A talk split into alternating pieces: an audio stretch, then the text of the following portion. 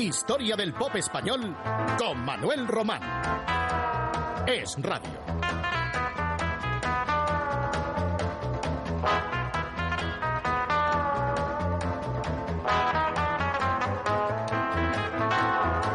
Habrá entre los múltiples seguidores de Joan Manuel Serrat quienes crean que siempre cantó sus propias letras, es decir, sus creaciones, pero no, no fue así. Cierto es que su actividad discográfica a partir de 1965, cuando pertenecía al grupo de la Nova Cançó catalana, sí que se inició y continuó con piezas de su caletre. Pero antes de 1965, al comienzo de la década de los 60, el joven Joan Manuel fronterizo con la veintena, tenía un grupo musical compuesto por dos guitarras, bajo y batería, y tocaban música, por ejemplo, de los Beatles, y también Serrat cantaba de Polanca su gran éxito, Diana, y sobre todo, mm, Joan Manuel gustaba mucho a las chicas cuando interpretaba un éxito del francés Alain Barrier, Ma vie, mi vida, claro. El acercamiento a otro tipo de canción por parte de Joan Manuel Serrat surgió con Ne me quitte pas, el título más conocido de, Jacques Brel. También Joan Manuel probó con otros cantautores franceses, desde luego entre ellos sobresalía Georges Brassens. Y poco a poco fue surgiendo el Serrat intimista, lírico y tierno que todos recordamos. 1968 fue un año pródigo para Joan Manuel con muchas grabaciones, entre ellas esta, Balada de Otoño, que se inicia con Ricardo Miralles al piano, que era el autor de los arreglos a sí mismo, y el nano, como llamaban a Joan Manuel, se siente muy solo ese día y nos evoca una tarde lluviosa, mientras en tono melancólico suplica una sonrisa de la mujer, toda porcelana, que descubrió ayer. Balada de otoño. Llueve Detrás de los cristales llueve y llueve, sobre los chopos medio deshojados, sobre los pardos tejados, sobre los campos llueve. Pintaron de gris el cielo y el suelo se fue abrigando con hojas se fue vistiendo de otoño. La tarde que se adormece parece un niño que el viento mece con su balada en otoño. Una balada en otoño canto triste de melancolía que nace al morir el día. Una balada en otoño, a veces como un murmullo y a veces como un lamento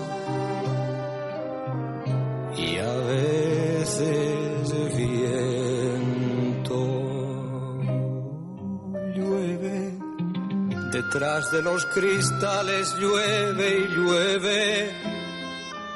Sobre los chopos medio deshojados, sobre los paldos tejados, sobre los campos llueve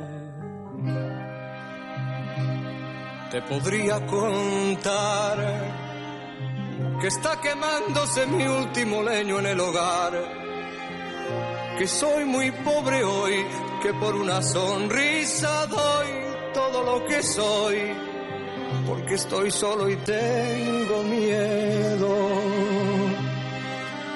Si tú fueras capaz de ver los ojos tristes de una lámpara y hablar, con esa porcelana que descubrí ayer y que por un momento se ha vuelto mujer. Entonces,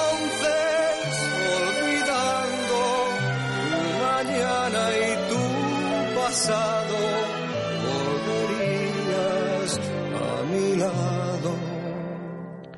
Tony Bennett, un ítalo-americano natural de Queens, Nueva York, ha cumplido 85 años y sigue tan pimpante como indiscutible crooner, el vocalista superviviente de toda una generación en la que brillaron los desaparecidos Bing Crosby, Frank Sinatra, Dean Martin. En una larga treintena de ocasiones, Tony Bennett llegó a las listas de éxitos de la revista Billboard. Eso sí, siempre se le resistió el número uno. En 1965 alcanzó el puesto 95 con una melodía que fue tema central de la película The Piper, The Shadow of Your Smile, pieza romántica que daría la vuelta al mundo en diferentes voces, pero la de Tony Bennett fue el primero. Y en España, tres años después, la grabó el valenciano Bruno Lomas, con una excelente instrumentación, por cierto. Aquí está la versión de Bruno Lomas de aquel éxito de Tony Bennett, La sombra de tu sonrisa.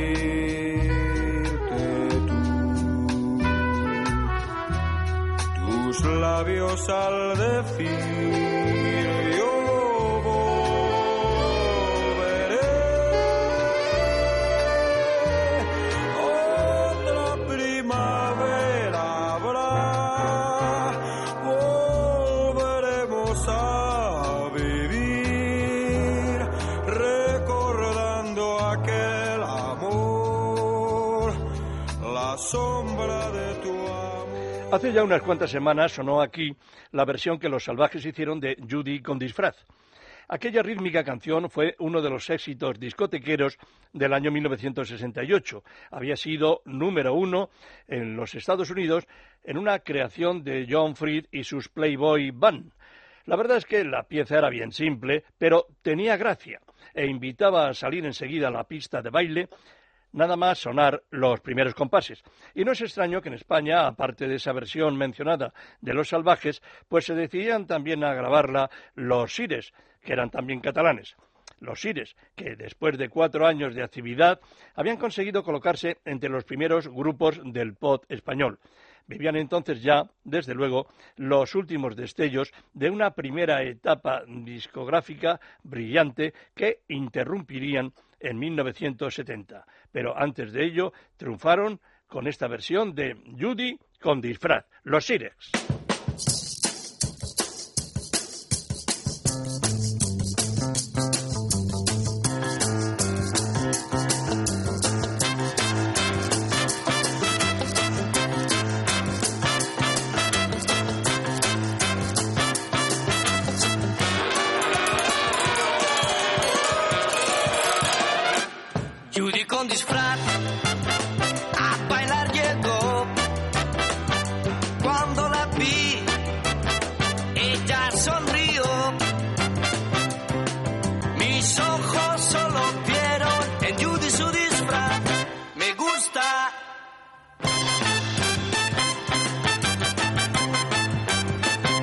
Su lado yo corrí y la invité. Noche feliz que me enamoré. Mi corazón desde que la vi tiene una ilusión. La quiero. La quisiera ver sin el antifaz para que pudiera ver su bello rostro sin disfraz.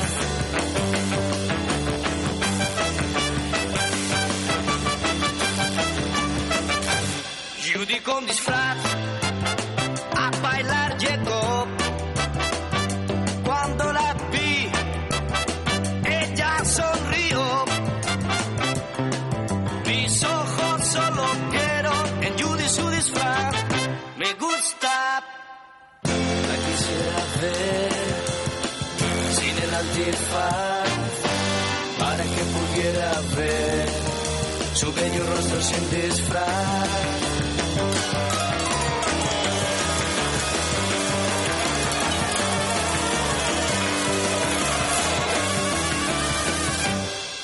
Sin disfraz a bailar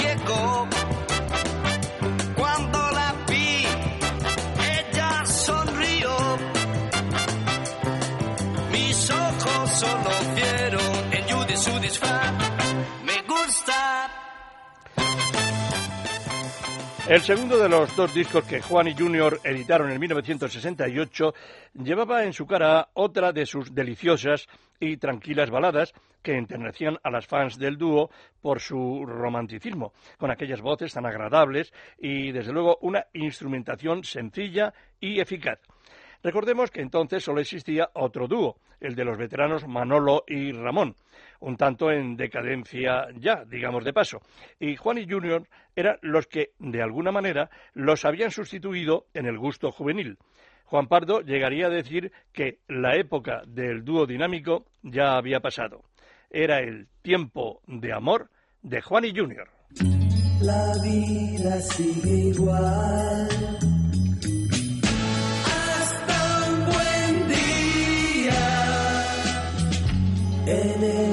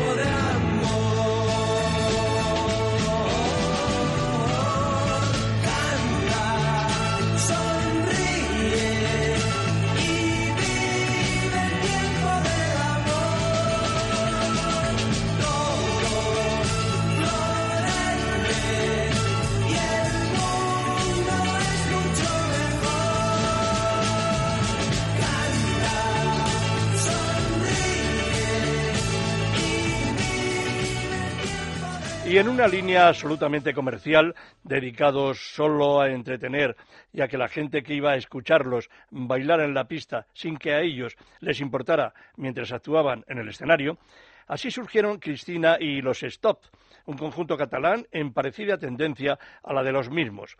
Tuvieron mucho éxito en toda España, generalmente con versiones de canciones de moda. Cristina dejó a los Stop para cantar con un grupo que se llamaría Los Tops y eso por seguir aprovechándose de un nombre casi similar. En tanto, los Stott continuaron también, pero ya sin vocalista femenina. Cristina, año más tarde, ya cantó como solista y es una actividad que mantiene actualmente.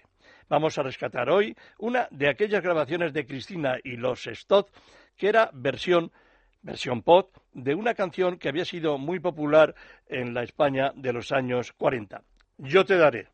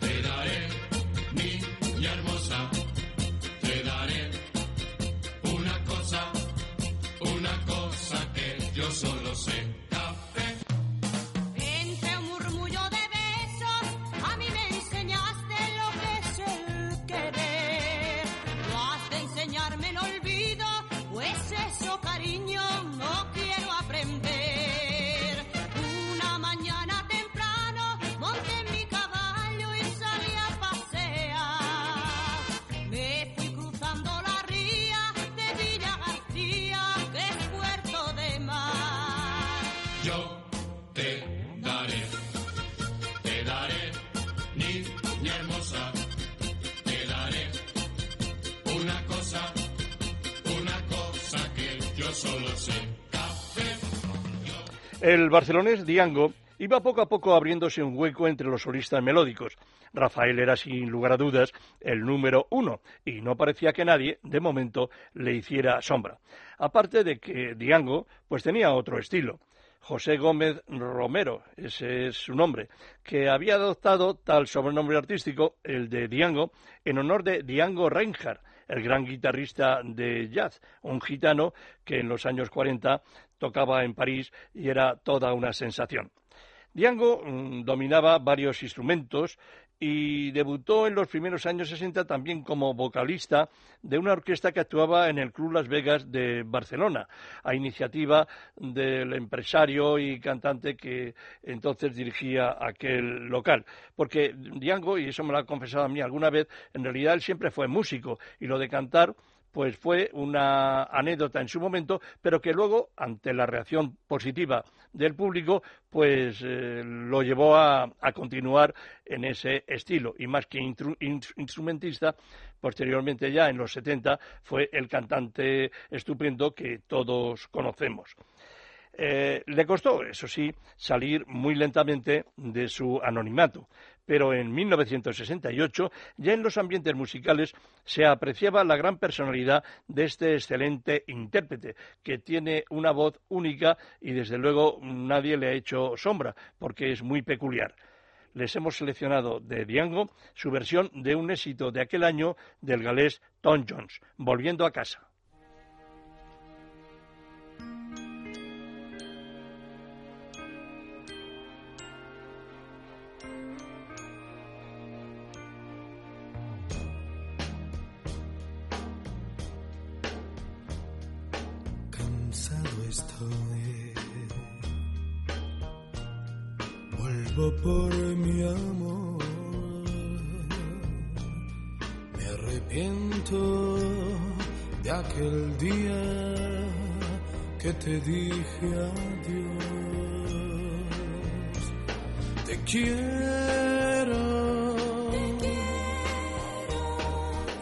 Espero. que tú perdonarás y olvidarás lo que sufriste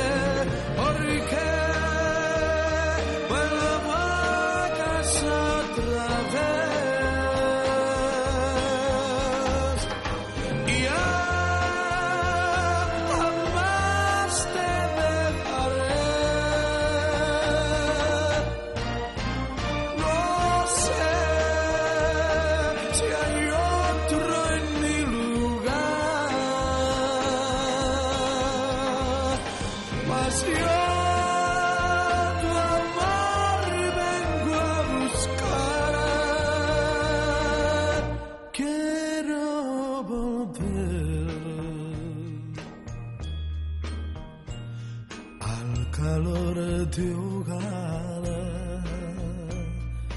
Ya no queda ningún sitio donde puedas soñar. Te quiero y espero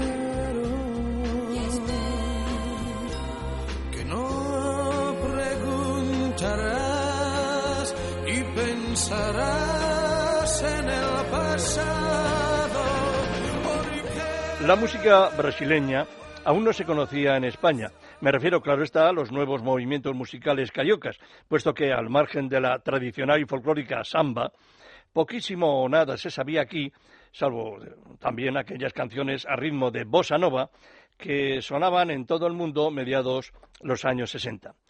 Apareció un cantautor brasileño en una línea intimista y romántica que, huyendo de tópicos al uso, contaba historias desde otra óptica sin caer ni en melosos y dulzones argumentos ni en nada que sonara a cursi.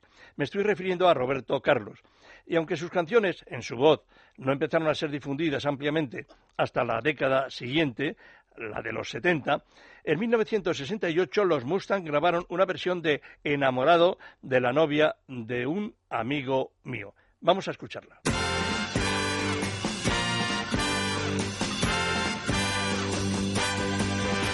Estoy amando locamente a la enamorada de un amigo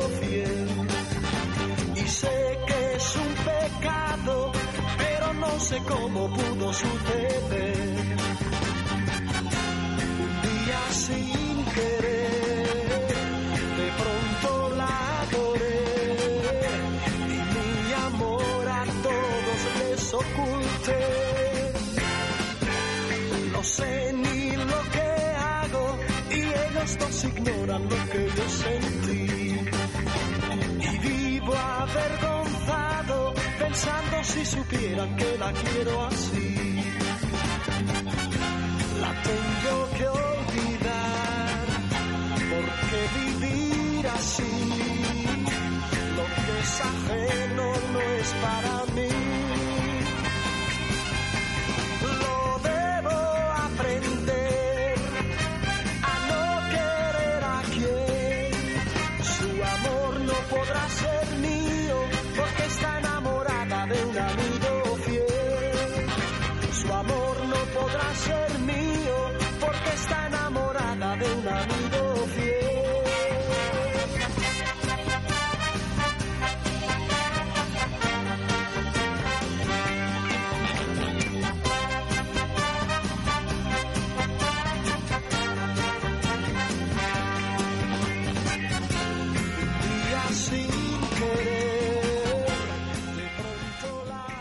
El inesperado triunfo de Julio Iglesias en el Festival de Benidorm del verano de 1968 propició que su casa de discos se apresurara a rentabilizar aquel éxito, sacando al mercado la segunda grabación del joven cantautor madrileño, entonces con 25 años. Aún no había descartado Julio concluir su carrera de derecho, pero qué duda cabe, el mundo del espectáculo ya le atraía mucho, como una mosca a un panal y de las composiciones propias que con su guitarra urdió durante sus largos 19 meses de convalecencia, tras aquel accidente de coche que tuvo, Julio Iglesias eligió para su segundo disco este, El viejo Pablo.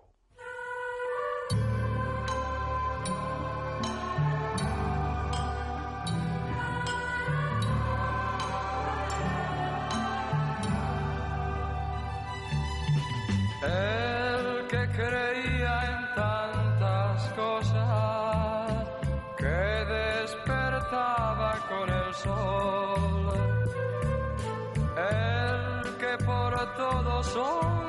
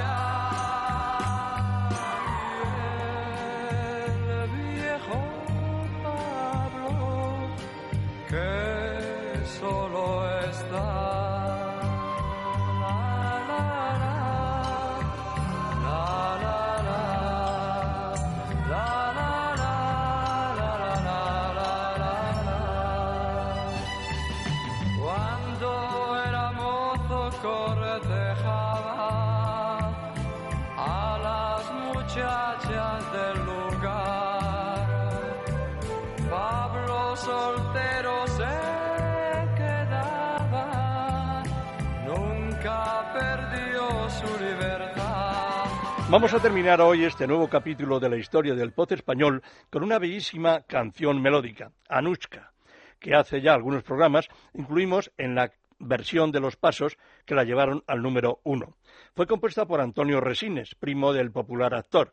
Con dos compañeros universitarios había formado en 1966 un trío especializado en música folk, nombrado Almas Humildes. Actuaban en recintos estudiantiles y aún no habían grabado disco alguno. Cierto día Resines cometió la ingenuidad de dar a conocer su canción Anuska a un par de estudiantes en el bar de su facultad. Uno de ellos, Martín Careaga, era bajista de Los Pasos y entusiasmado le pidió a Resines permiso para grabarla. Lo obtuvo con el consiguiente exitazo posterior.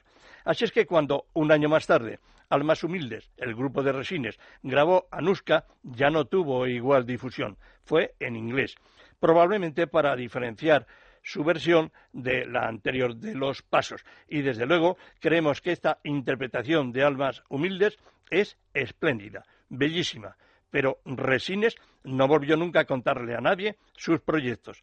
Hasta dentro de siete días. Y gracias a mi compañero Luis Alonso, que estuvo hoy muy eficaz al frente del control del sonido. Anuska, almas humildes.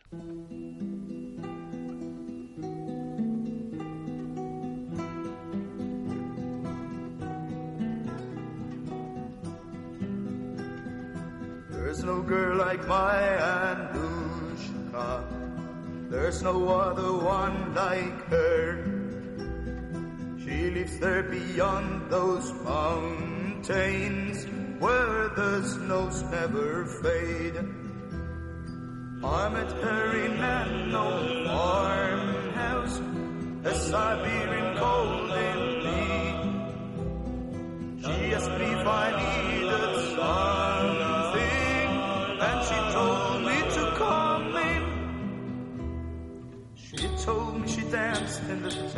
pub to earn her bread.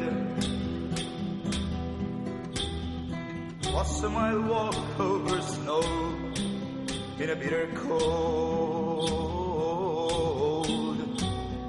So I followed her that evening, the cold drilling to our bones. We danced there until